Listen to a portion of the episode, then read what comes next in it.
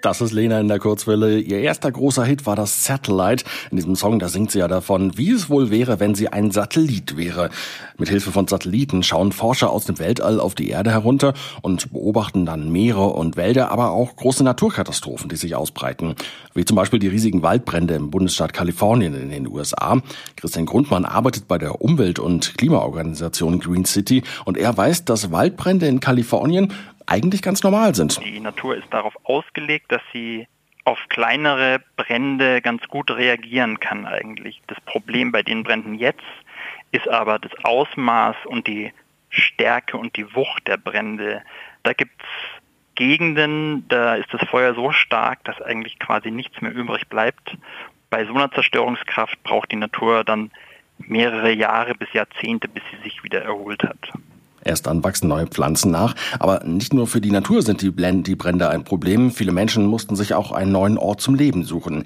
Aber warum sind die Waldbrände in diesem Jahr eigentlich so stark, Christian? Die Waldbrände in Kalifornien sind dieses Jahr so stark, beziehungsweise werden mit den Jahren immer stärker, weil die Region unter immer länger anhaltenden Dürren und immer länger anhaltenden Perioden leidet, wo es nicht regnet. Und je mehr Wald trocken ist, desto stärker können sich die Brände eben ausbreiten und desto größer werden sie. Solche Brände entstehen aber nicht einfach so. Blitze oder langsame Winde können für die Feuer verantwortlich sein. Die Winde, die sind nicht nur einfach Luftzüge, sie wehen immer, manchmal langsam, manchmal eben schneller. Ein Wind, der noch vor einigen Jahren viel schneller war, ist sehr wichtig für das Wetter in Kalifornien. Er heißt Jetstream. Er weht circa 10 Kilometer über der Erde und sorgt dafür, dass sich warmes und kaltes Wetter abwechseln. Die Wissenschaftler wissen, dass dieser Wind langsamer wird als Folge von dem Klima, das immer wärmer wird.